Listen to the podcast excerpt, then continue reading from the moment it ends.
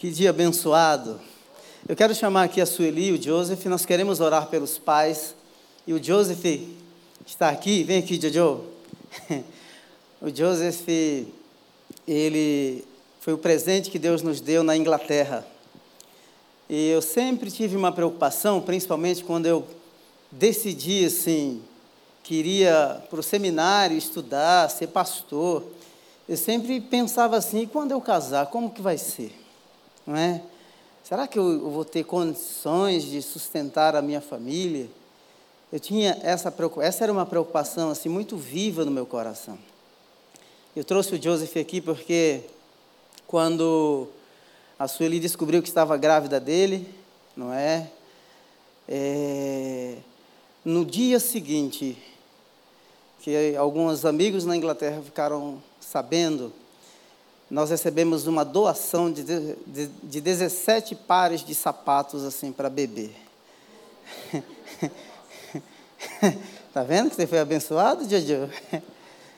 E, e, assim eu falei assim, Deus realmente cuida, Deus realmente cuida. Não é? E o Joseph também está aqui, ele foi com a equipe do SESI do Ipiranga, foi campeão nacional no Rio de Janeiro agora, na equipe de robótica.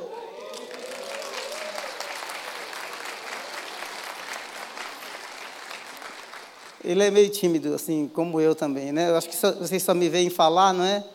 Aqui na frente e tal, mas nós estamos aí, né, de um certo nível de timidez. mas eu quero orar por você. Talvez você pense, eu não tive ainda o privilégio de ser pai, talvez você não tenha conhecido o seu pai biológico.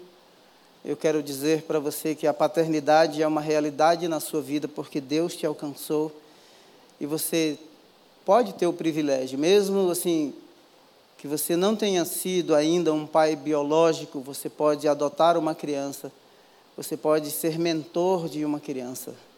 E isso certamente fará toda a diferença na vida dessa pessoa. Tá bom? Vamos orar? Pai, eu quero te louvar por esse dia, esse dia tão abençoado em que nós comemoramos e celebramos o Dia dos Pais. Nós pedimos a tua graça sobre nós, o teu amor que tem nos alcançado de forma tão profunda. E nós tivemos um encontro real com a paternidade. A paternidade em toda a sua, em todo seu sentido mais pleno, completo, real e perfeito nos alcançou. E eu quero te louvar por isso. Eu abençoo cada pai que aqui está, cada sacerdote, cada família, em nome de Jesus. Oro para que o Senhor nos abençoe como pais, para que a gente seja o modelo, a representação mais sublime, significativa, inspiradora do teu amor na vida dos nossos filhos. Em nome de Jesus. Pode ser, Senhor, que existam aqui no nosso meio, ou aquele que nos ouve em corações carentes porque nunca conheceram os seus pais. Ou talvez alguns sofram porque não se tornaram ainda pais biológicos. Eu oro para que o Senhor faça milagres, mas eu oro também, Deus eterno, para que essa paternidade que já alcançou este coração se estenda a outros corações que tem esta carência paterna, seja por meio do discipulado, seja por meio da mentoria, seja por meio da adoção. Eu abençoo você, Pai, neste dia, em nome de Jesus. Amém. Deus te abençoe. Obrigado. Glória a Deus. Um, essa é uma experiência muito interessante a experiência de ser pai. Eu perdi o meu pai no dia 12 de outubro de 99. Ah, e eu tenho lembranças assim fenomenais, uma relação afetiva muito boa, muito boa.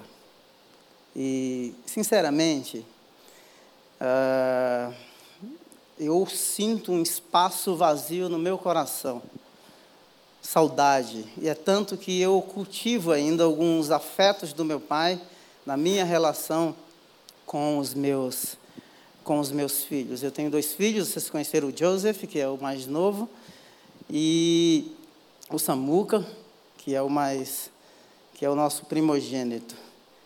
Então, eu sei o quanto a paternidade ela é importante.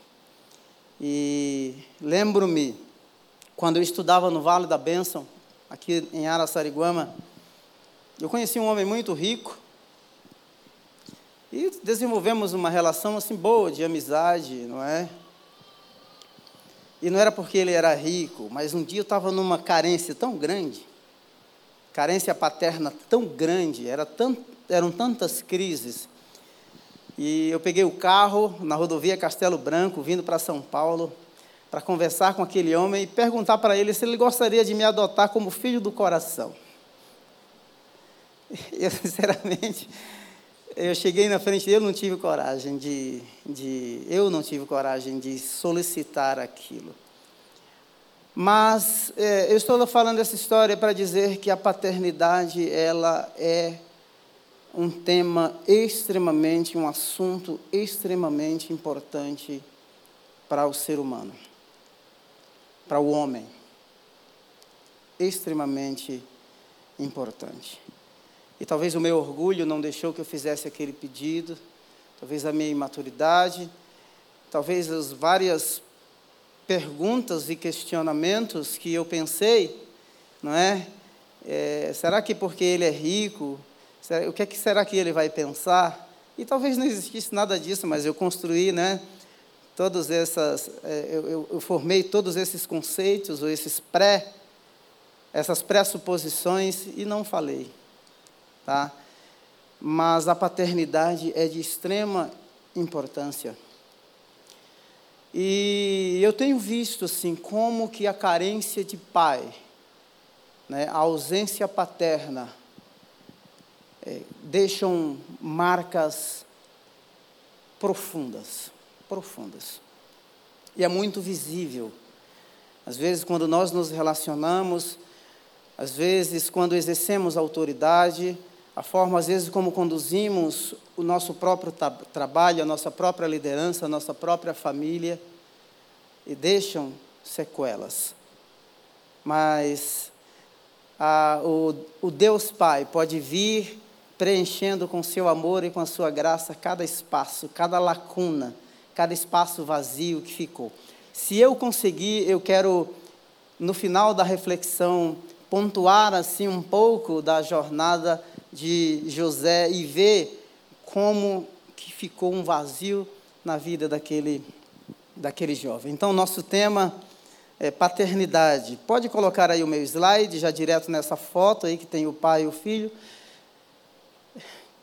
Essa história me chamou muita atenção. Eu li essa história há dois anos, mais ou menos um ano e meio, saiu no BBC News de Londres. Esse é um pai chinês. O filho dele foi, foi raptado quando tinha dois anos de idade. Dois anos de idade. E esse homem, ele procurou o filho dele por 24 anos. 24 anos. Ele rodou 500 mil quilômetros. Quando eu quero calcular uma distância muito grande, assim, quando eu quero mensurar isso, né, eu não consigo pensar assim, quanto seria, onde seria 500 mil quilômetros, né, geograficamente? Aí eu faço um cálculo arredondado de quantas viagens seria de ônibus de São Paulo lá para o Rio Grande do Norte. Então seriam cento 170, 170 viagens, 3 mil quilômetros daqui até o Rio Grande do Norte. Você consegue imaginar? Esse homem gastou nesses percursos, durante esses 10 anos, pelo menos isso tudo feito de moto. Esses 500 mil quilômetros foram rodados em cima de uma moto. Sofreu acidentes, ficou hospitalizado. Ficou hospitalizado.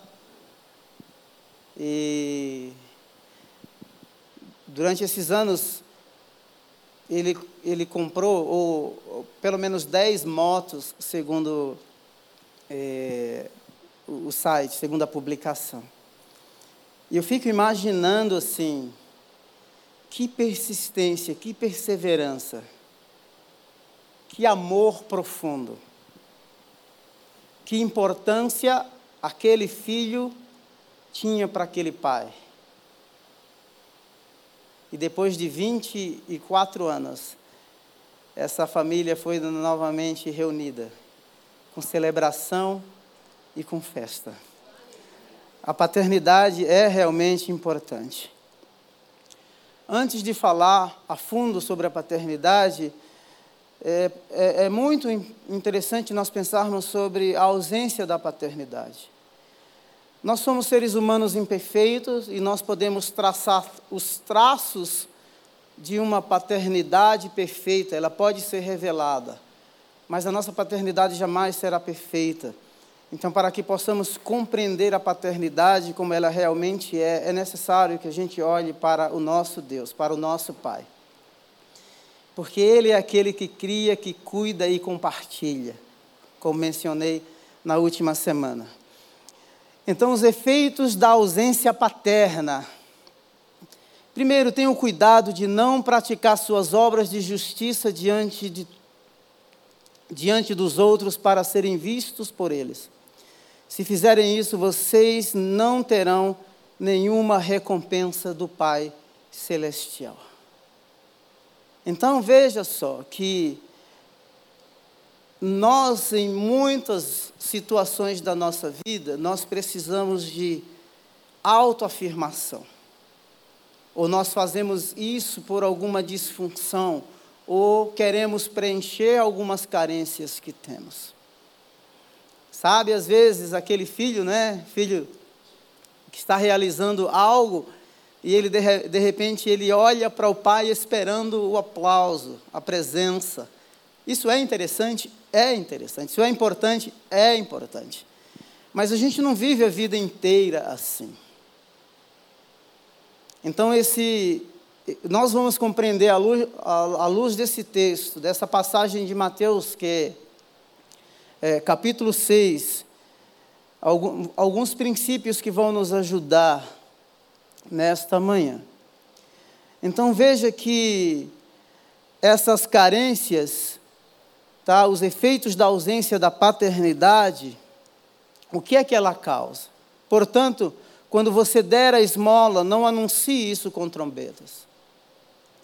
A pessoa, no fundo, ela na sua prática religiosa, ela entende de que prestando um benefício ao próximo, ela vai estar prestando a Deus.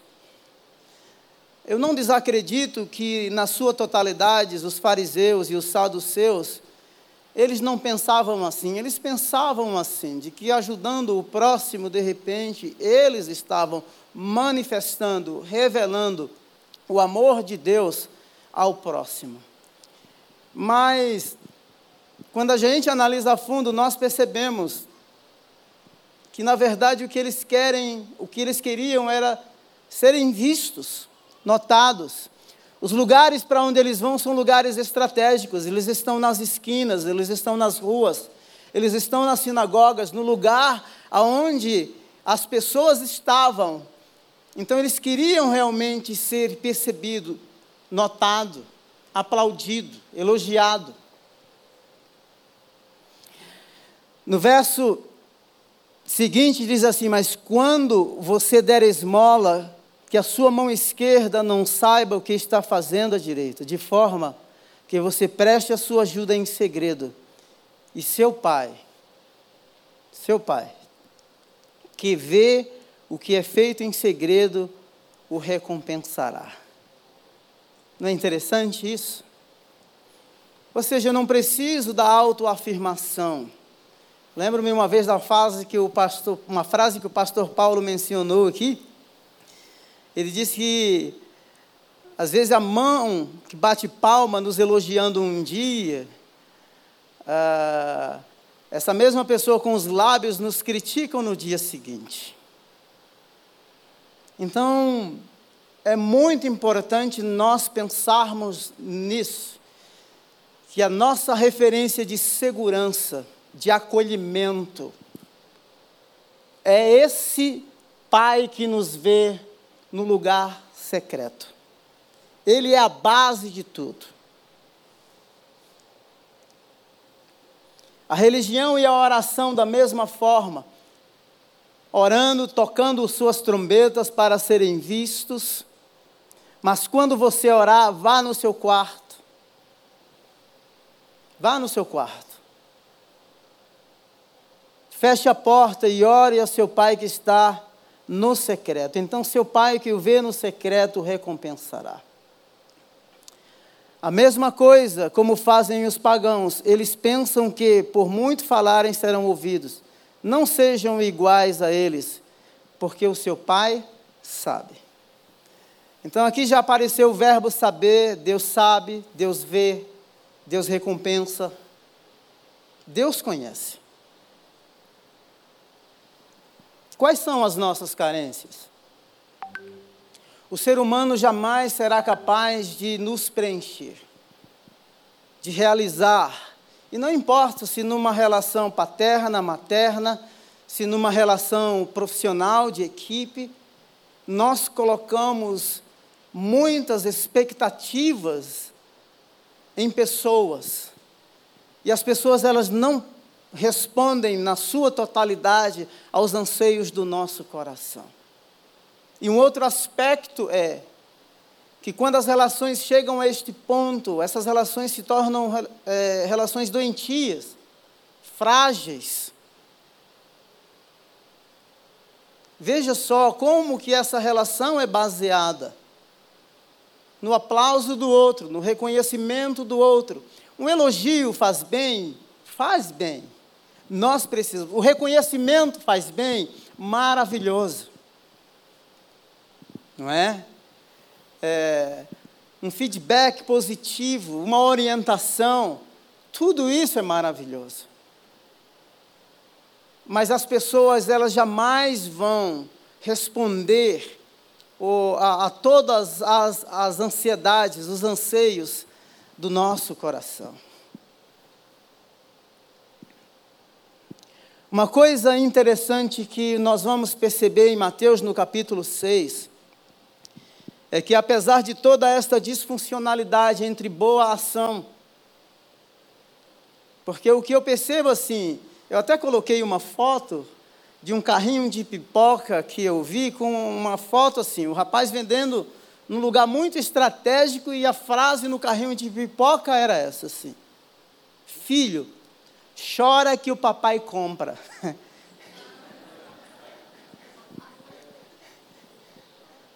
chora que o papai compra.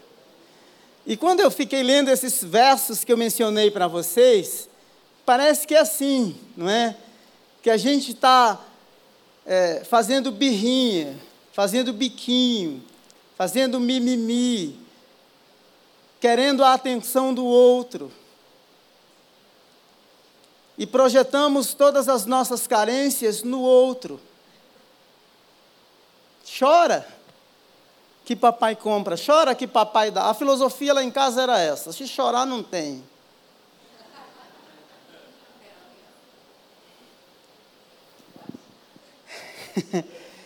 então veja só que dentro desse quadro disfuncional, nós estamos falando sobre paternidade, valores do reino e o nosso tema como paternidade. Venha o teu reino, seja feita a tua vontade assim na terra como ela é feita nos céus. Eu quero dizer uma coisa para você que o reino de Deus coloca tudo no seu devido lugar. Todas as disfunções nas relações paternas, maternas, nas relações de equipe, que às vezes não são fáceis, são tensas, não é? em que você às vezes se sente assim: o que é que eu preciso fazer para sobreviver neste contexto? E você se pergunta assim: será que eu vou aguentar? Será que eu vou suportar?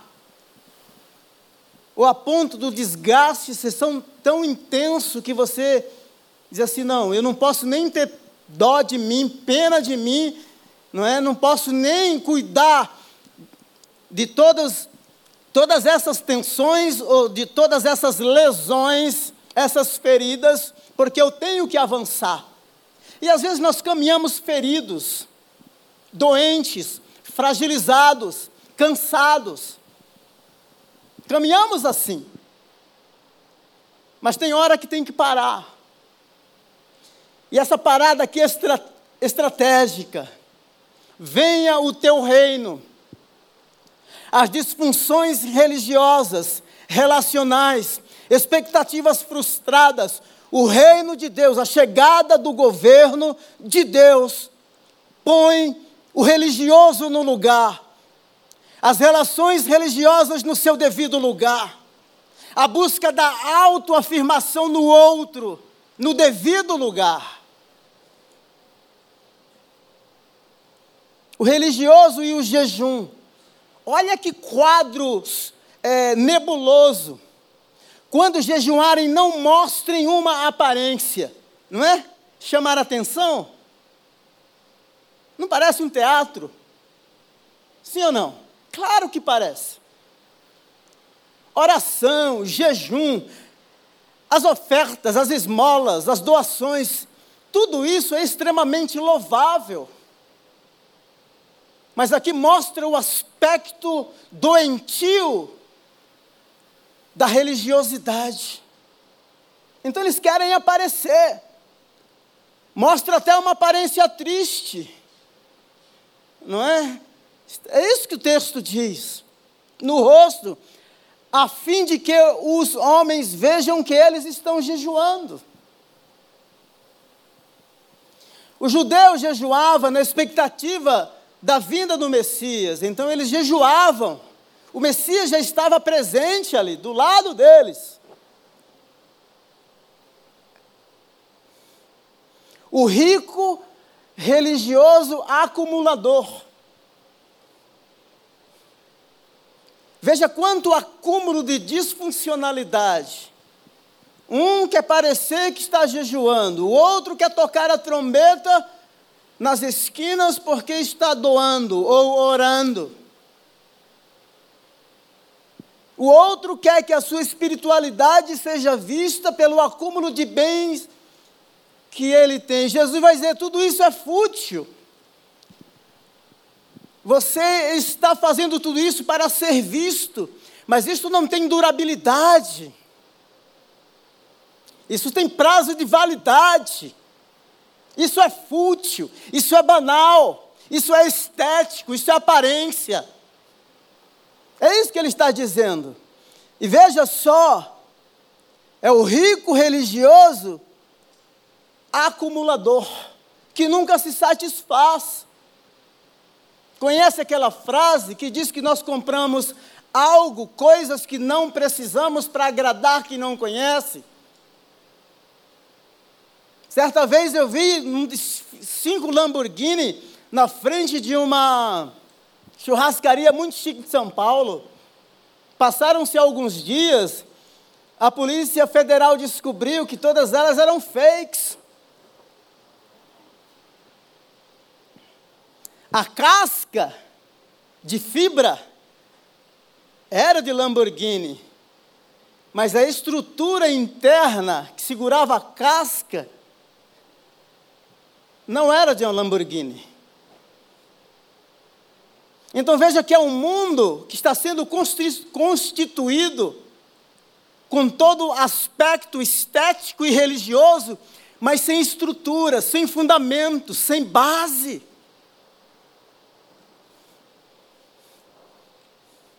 Conheça a sua paternidade diante dos dilemas da vida. Aqui começa o caldo engrossar. Nós precisamos nos apropriar da nossa paternidade. Sabe por quê? Mateus está cheio de passagens, Mateus 6, dizendo: o Pai vê, o Pai conhece, o Pai recompensa. Cheio. Vocês que são maus, que têm uma natureza ruim, sabe dar o que é bom para os seus filhos. Imagine o Pai que está nos céus. Então, olha que coisa maravilhosa. A vida é cruel, a vida não é fácil. Esse sistema no qual vivemos, embora sem ser parte dele, porque de lá nós saímos, é cruel. As concorrências, as disputas que você enfrenta no mercado de trabalho,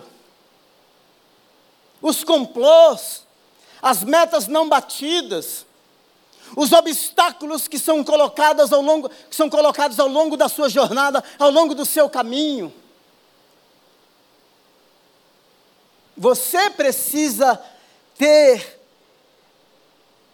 esse princípio muito claro de quem você é diante dos dilemas da vida. Porque a religião, como já lhes mostrei, ela não dará a você a sustentabilidade, a força que você precisa para vencer este mundo cruel. Olha só. Apropriando-se do valor que Deus lhe atribui. O diabo pode dizer o que for a seu respeito.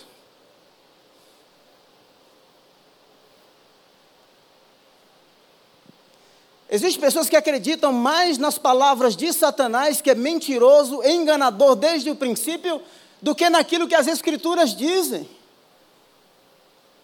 Se você ler o livro de Neemias, o reconstrutor dos muros, os ataques dos opositores à reconstrução do muro, eles vão escalonando. Quem são esses frágeis? Vocês vão reconstruir este muro e uma raposa vai subir e vai derrubar. Quem são vocês? a ponto de ser, de é, o acusarem, acusarem Neemias de contratar profetas para profetizar a respeito dele. O chamaram de subversivo, dizendo que ele queria conspirar contra o rei. Você precisa compreender a sua paternidade em Deus e o nível de importância que Ele deu a você. Isso aqui não é mensagem de autoajuda. Jeito nenhum. É Bíblia. É Deus falando. Portanto, eu lhes digo: não se preocupem com as suas próprias vidas, quanto ao que comer ou beber, nem com seus próprios corpos, quanto ao que vestir. Não é a vida mais importante do que a comida? A vida que Ele te deu é mais importante do que qualquer coisa. O fato de você estar vivo é muito importante, não importa quantas batalhas você já venceu ou quantas cicatrizes você carrega no seu corpo. Você está aqui para contar a história. Pode ser que você não tenha conhecido o seu pai a sua mãe. Não é? E a gente, eu sei das carências, das dores, dos sofrimentos, eu reconheço isto. Mas me deixe mostrar a outra faceta, o outro lado. Há motivos para você louvar a Deus, exaltá-lo. Porque uma mãe, um pai, pode esquecer-se do seu filho, mas o Pai que está nos céus jamais se esquecerá. Ele proveu para você cuidado, ele proveu para você família, ele te preservou, ele te guardou. Há motivos para a celebração. Observem as aves dos céus, não semeiam, nem colhem, nem armazenam em celeiros, contudo, o Pai. Está dizendo assim: olha, olha a natureza, eu cuido delas. Você percebe o seu nível de importância? Você consegue compreender a paternidade de Deus cuidando, provendo, protegendo? Importância e finitude. Importância e finitude. Quem de vocês, por mais que se preocupe, pode se preocupar, pode planejar, pode juntar em celeiros, pode ter a conta bem gorda, não é? No banco, pode ter os melhores carros, mas quem de vocês, nos dilemas da vida, você tem um lugar, e o lugar é entender a sua finitude.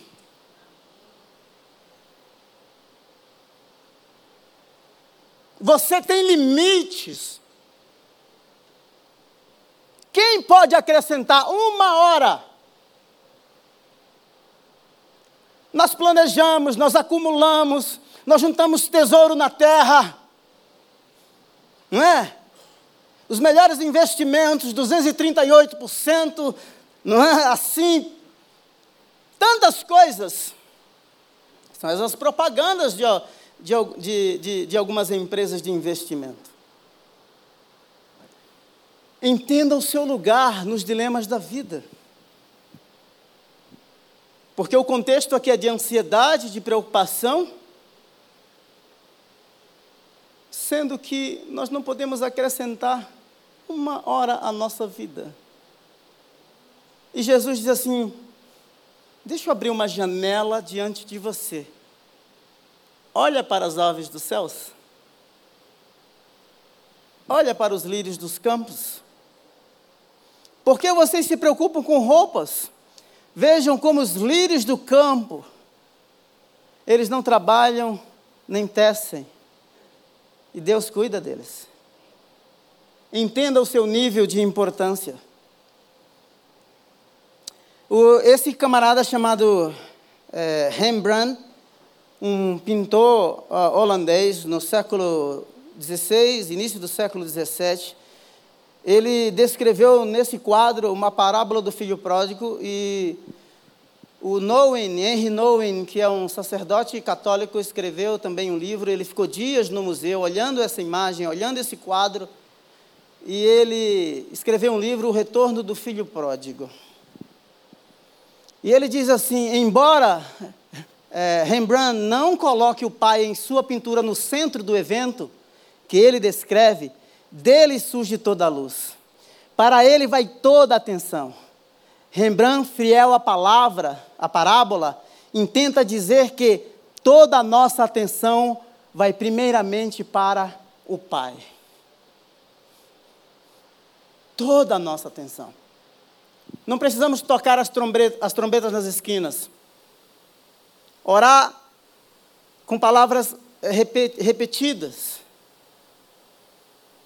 Que toda a nossa atenção se volte para a fonte de vida. Porque uma vez que o governo dele chegou, todas as disfuncionalidades da paternidade ou qualquer trauma deixado pela vida será restaurado e será curado. É isso que ele diz. Acredito que agora nós vamos entrar na parte mais importante dessa reflexão. O texto de Lucas 15 conta a história de dois filhos, o mais velho, o primogênito, e o mais novo. Um pai que tinha dois filhos. Primeiro, se você ler Lucas 15, você vai perceber que os prejuízos nas histórias das parábolas, eles também são escalonados. Uma mulher perde uma dracma dentro de casa. Ou seja, se ela tinha dez dracmas, ela perde uma. Prejuízo é de 10% daquilo que ela tinha. O pastor que tinha 90, 100 ovelhas e uma se perdeu, uma se perdeu. Ele deixa as 99 e vai atrás de uma. O prejuízo é de 1%. Mas esse pai que tinha dois filhos, o prejuízo é de 50%. 50%. No desdobrar da história, você vai perceber que, embora fale-se de dois filhos, o primogênito mais velho é deixado de lado e todo o desdobramento da história, pelo menos até o verso 11, verso 13, a atenção é para o filho pródigo. E eu queria que você observasse bem isso que eu vou falar para você. A presença física, geográfica, porém com identidade indefinida. Tem os dois filhos, na mesma casa, mesma cultura, os mesmos bens. O pai tinha bens, ele tinha alguns servos, boa condição financeira. Mas veja só o que acontece. Quando o filho pródigo volta, quando o filho pródigo volta, que o pai diz assim: Vamos celebrar, porque este meu filho estava perdido. O filho mais velho se revolta. Sabe o que é que ele diz? Ele diz assim: Esse seu filho, ele não chama de irmão. Este seu filho estava perdido.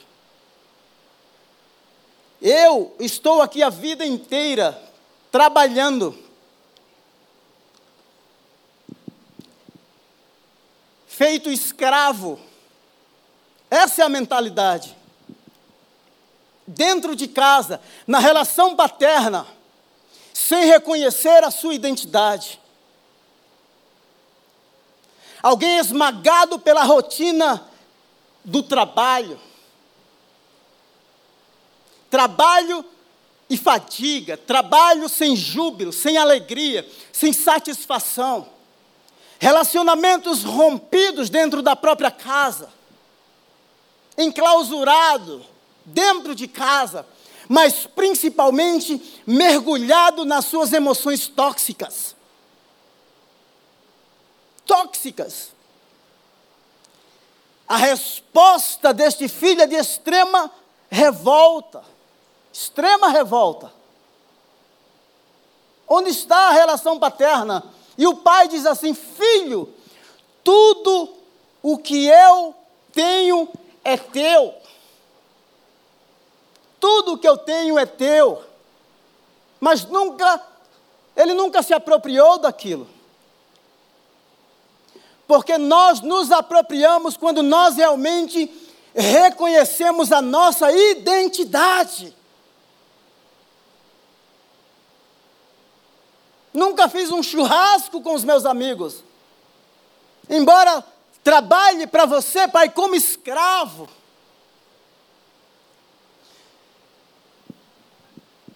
Eu gostaria que, de repente, tenha aqui algum psicólogo, psiquiatra ou alguns. Talvez você analisasse o perfil desses dois filhos. Mas o que me parece que esse mais velho é um tanto tímido. Vida é, vivida ali dentro de casa. Não há expressão de emoção na relação com o pai. Um cara que vive enclausurado na rotina do trabalho e para casa. É tanto que quando ele volta do campo, ele ouve o barulho dentro de casa. Estava trabalhando. Esmagado pela rotina. Mas relações rompidas dentro de casa. Veja só. O que acontece? Ele é filho, mas não tem a identidade porque não se apropria do bem, dos bens do pai. Não tem a liberdade para falar, não tem a liberdade para se apropriar.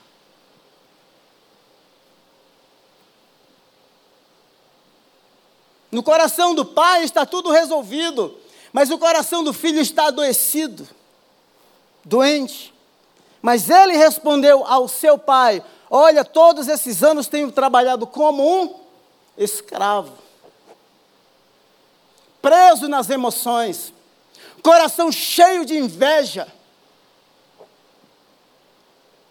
Ele se revolta quando o filho que estava perdido retorna à sua casa.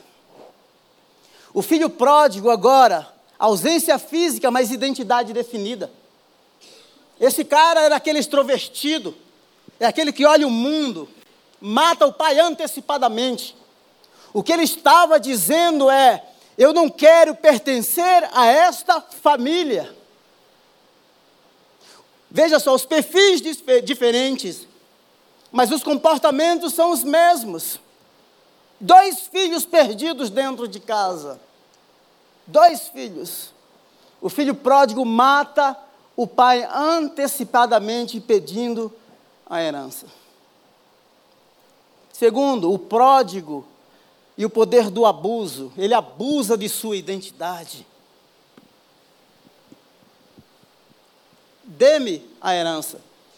Geralmente nós não comentamos, mas ele violou os direitos de herança. Porque o direito de herança maior era para o primogênito, filho mais velho.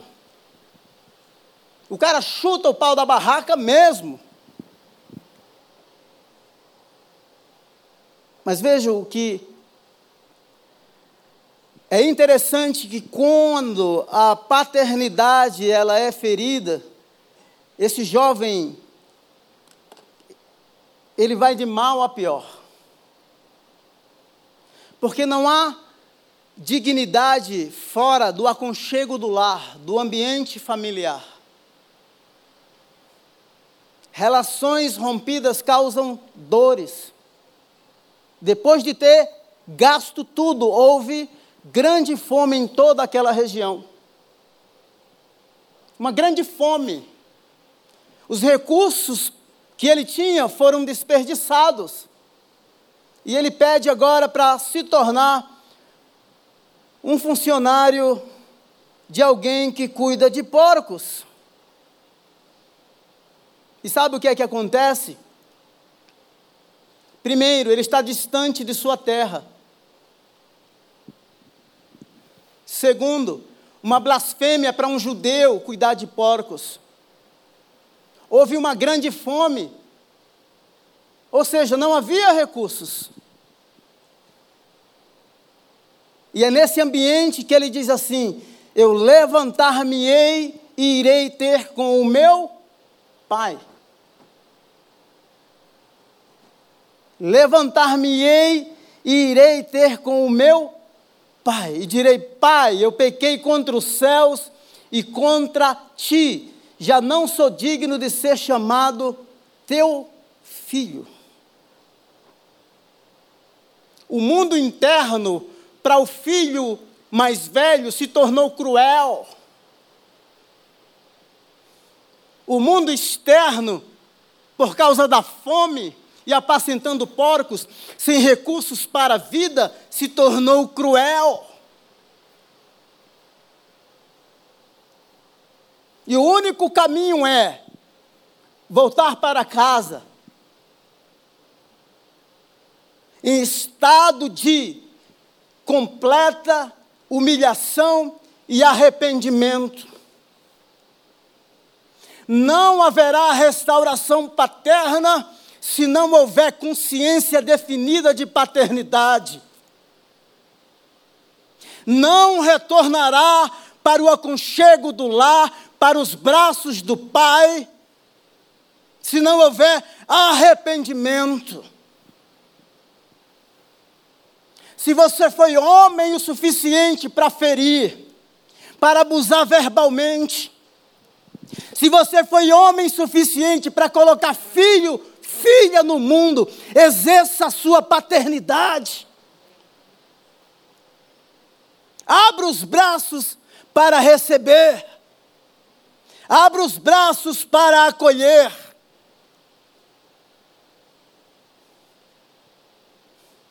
Os dois aspectos da vida desses dois jovens é extremamente, são extremamente cruéis. Dentro da própria casa, no aspecto geográfico, diante de todo o conforto que tinha, com uma identidade indefinida. O outro dentro de um chiqueiro de porcos. ele tem a consciência, ele tem referência de paternidade, ele tem referência de lar, ele tem referência de uma casa, de um ambiente seguro para onde ele pode voltar. E ele volta dizendo assim: Pai, quantos empregados há na casa de meu pai? E eu aqui padecendo de fome. Pai, recebe-me como um dos seus escravos, como um dos seus funcionários. O arrependimento gera isso. O arrependimento gera restauração. O arrependimento abre as portas do coração do outro. E quando ele chega, ele diz assim: Pai, eu pequei contra os céus e contra ti. Eu não sou digno de ser chamado de filho. O outro não o menciona como irmão. E é tão interessante que na hora da festa, o filho mais velho desaparece de cena. Ele sai da cena. E quando aquele filho chega, são as mãos limpas de um pai que coloca o anel de autoridade no dedo sujo do pródigo arrependido.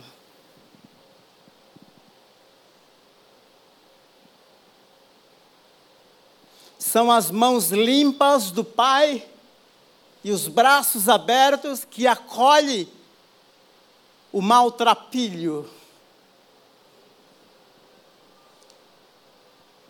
É o pródigo voltando para casa, arrependido, que gera festa.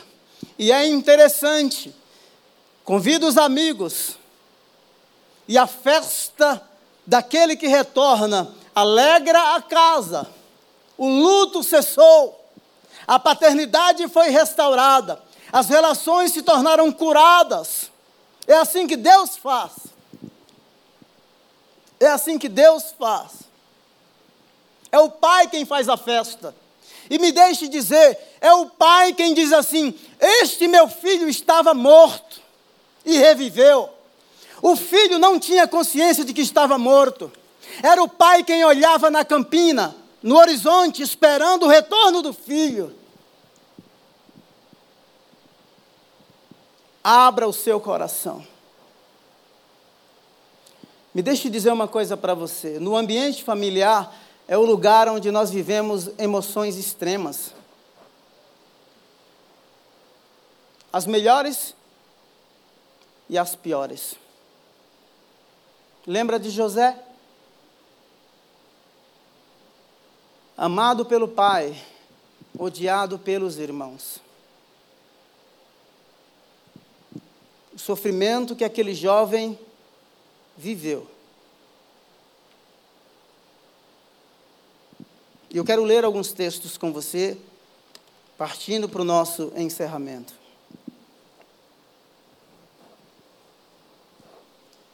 Pode ser que você esteja aqui e ao sair daqui você tenha que, de repente, pegar o seu telefone, ligar para alguém e pedir perdão. Pode ser que ao redor da mesa, hoje, na hora do almoço, você tenha que olhar no olho de alguém e pedir perdão.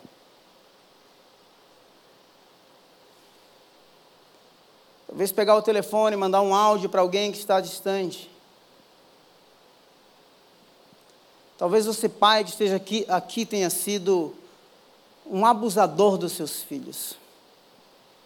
Em todos os sentidos.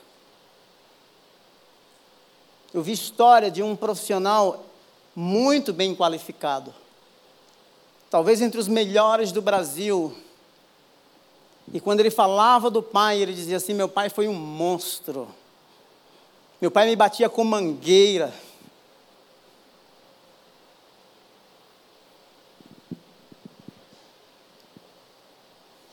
É hora de pôr um fim. Vamos trocar este luto por festa, por celebração. O amor do Pai eterno te encontrou. O governo que chegou colocará todas as disfuncionalidades em seu devido lugar. Gênesis 44.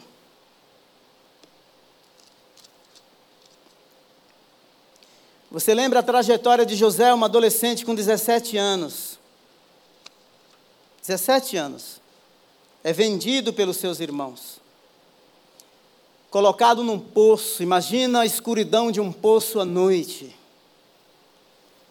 Um sonhador que sofre bullying, chacotas. Os irmãos diziam para ele assim: aí vem o sonhador. Aí vem o sonhador, é vendido como escravo. Era queridinho do pai. Usava roupa de grife, que só os reis usavam. Paparicado pelo pai, odiado pelos irmãos, a ponto de ser vendido. Chega na casa, depois de ser vendido na casa de Potifar, ele é assediado pela mulher de Potifar e é preso. Preso um sonhador,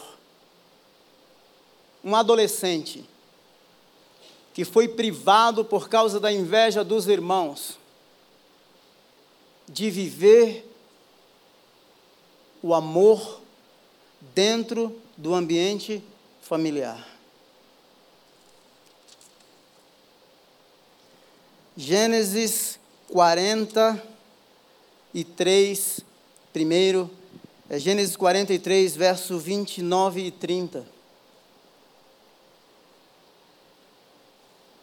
Quando José levantou os olhos, viu Benjamim, seu irmão, filho de sua mãe. Eu queria que você atentasse para os aspectos emocionais que surgem aqui, nessas passagens. E disse: Este é o irmão mais novo de vocês? De quem me falaram, e acrescentou: Deus lhe conceda a sua graça, meu filho. José, profundamente emocionado por causa do seu irmão, apressou-se e procurou um lugar para chorar. Ele viu o irmão caçula. Você consegue imaginar agora o filme? A cena, a ausência, a carência, a saudade. Quando eu disse que nós somos soldados, guerreiros e guerreiras, que às vezes caminhamos feridos, com espaços de saudade no coração, com dores não resolvidas, está aqui um exemplo. O cara chega no topo do governo do Egito mas existiam dores presentes. É esse o irmão, é esse o caçula. Podia dizer assim: que vocês me privaram de brincar, de crescermos juntos. O cara procura um lugar para chorar.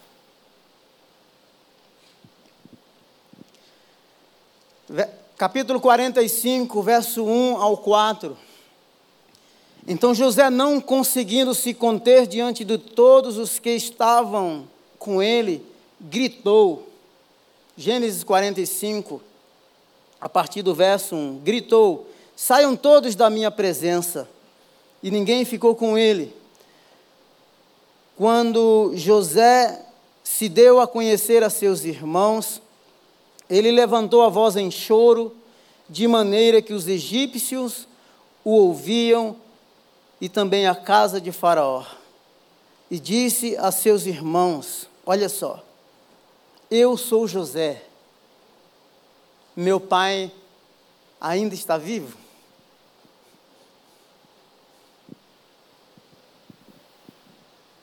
As emoções estão vindo para a superfície. O cara não se contém. É hora de extravasar, é hora de falar. E a primeira pergunta é: meu pai ainda está vivo? Podia perguntar por tantas outras coisas. É essa pergunta que ele faz. E seus irmãos não lhe puderam responder, de tão assustados que ficaram diante dele. No verso 8 do capítulo 45 diz assim: Assim não foram vocês que me enviaram para cá, e sim Deus, que fez de mim como que um pai de Faraó, e o senhor de toda a casa, e como governador de toda a terra do Egito. Ao longo da nossa jornada vocacional, pode ser que a gente experimente momentos trágicos como este. Ou ao longo da sua jornada familiar, pode ser que você tenha experimentado momentos de ausência, de solidão, de bullying, de chacotas, como esse jovem enfrentou. Mas uma coisa é certa: ninguém pôde anular os propósitos do Deus eterno sobre a vida de José.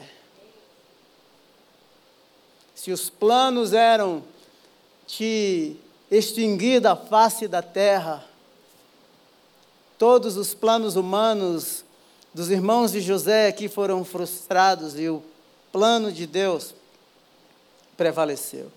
Gênesis 46, verso 28 e 29.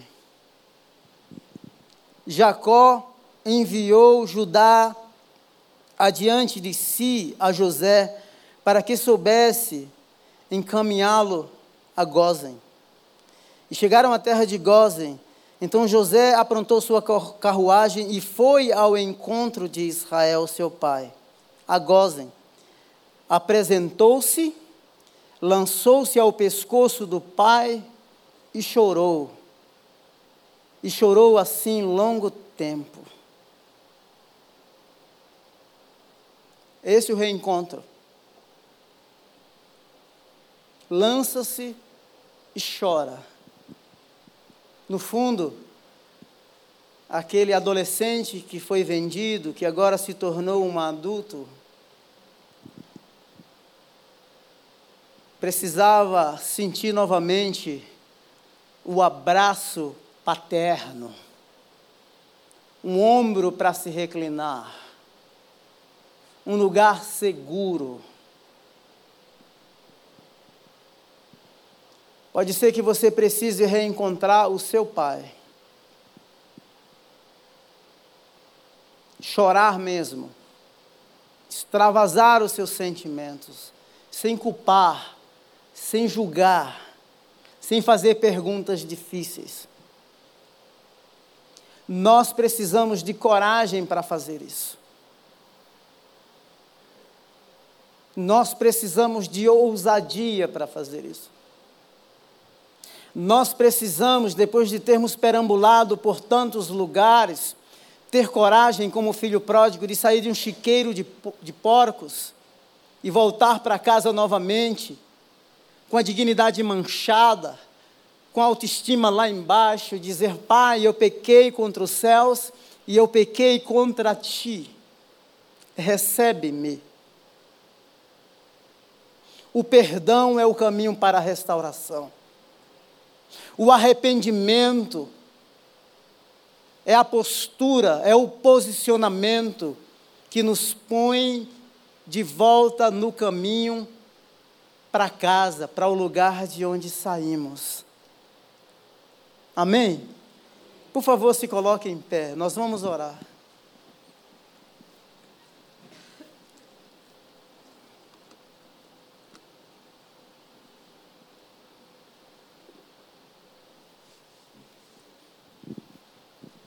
Aquele pai chinês que procurou seu filho por 24 anos e o encontrou o encontrou.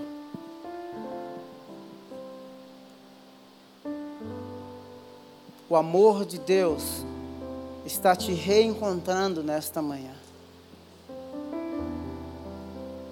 A vida será diferente.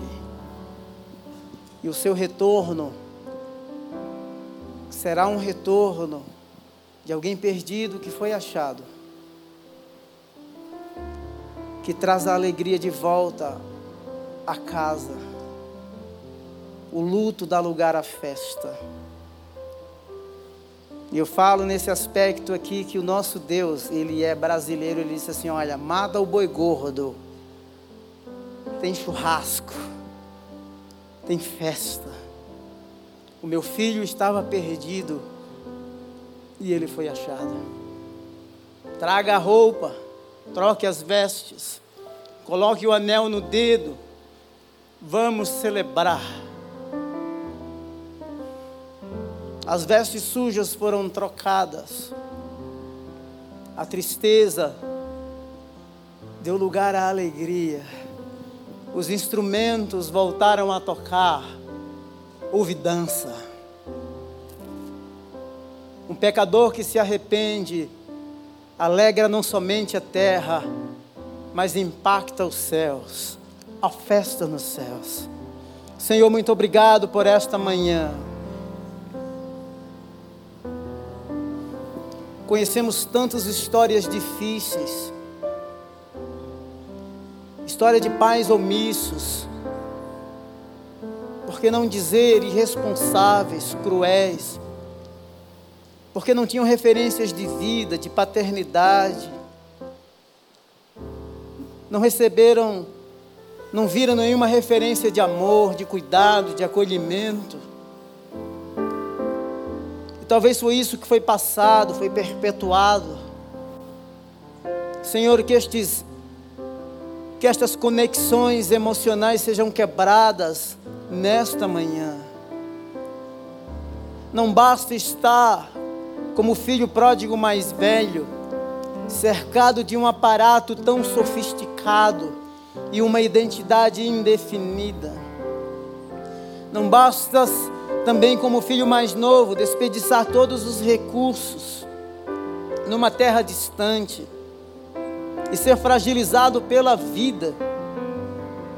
Senhor eterno, em nome de Jesus que a tua paternidade ela caia no nosso coração mais uma vez nesta manhã, restabelecendo os relacionamentos, gerando arrependimento. Deus, em nome de Jesus, que toda autocrueldade, automutilação, autoflagelo emocional, que cesse nesta manhã tira o orgulho, a soberba. Em nome de Jesus. Em nome de Jesus. Deus eterno, Deus eterno. Em nome de Jesus. Nós não queremos chamar a atenção, tocar trombetas nas esquinas, repetir palavras vãs, chamar atenção para nós mesmos, não. O Senhor conhece a nossa história, o Senhor sabe do que necessitamos. E o que precisamos é dessa paternidade, é deste ambiente de segurança, é, o, é no lugar secreto contigo, Deus, em nome de Jesus. Em nome de Jesus. Envolve-nos com, com este amor que abraça o maltrapilho, que restaura a autoridade. Deus, em nome de Jesus, que olha o horizonte e espera com os braços abertos, em nome de Jesus. Em nome de Jesus. Alcança este coração, quebranta este coração nesta manhã essa vida que foi adoecida, neste lar doentio, instável, de críticas, em nome de Jesus. Assim como José lançou-se no ombro do seu pai Jacó e chorou. Eu oro para que emoções sejam nomeadas e sejam extravasadas Deus eterno, sejam externadas, para que haja cura e haja restauração. Que aqueles que precisam de colo, Deus, em nome de Jesus, de um pai, que encontrem este pai seja um discipulador, seja um mentor. Deus, em nome de Jesus. Em nome de Jesus. Amém. Louvado seja o Senhor. Você que nos ouviu pela internet e você percebeu os ecos, os efeitos desta mensagem no seu coração. Você quer entregar a sua vida para esse Pai amoroso. Você que está aqui, você que nos escuta pela internet. Você tem a oportunidade de, nesta manhã, dizer assim: Eu adoto o Pai que está nos céus como meu verdadeiro Pai. Tem alguém aqui que pela primeira vez, segunda, de repente, se você veio, quer entregar a sua vida para esse Pai e firmar um relacionamento paterno com Ele? Acredito que somos todos da casa. Você que está nos ouvindo pela internet, se quer entregar a sua vida para Jesus, você pode também orar entregando a sua vida e você pode também entrar em contato conosco por um telefone que vai aparecer aí na sua tela. Em nome de Jesus. Amém? Então hoje é dia de festa e de alegria. Que todo o quadro sombrio seja revestido nas, nas relações fraternas em nome de Jesus. Tenha uma semana abençoada. Deus abençoe. Glória a Deus.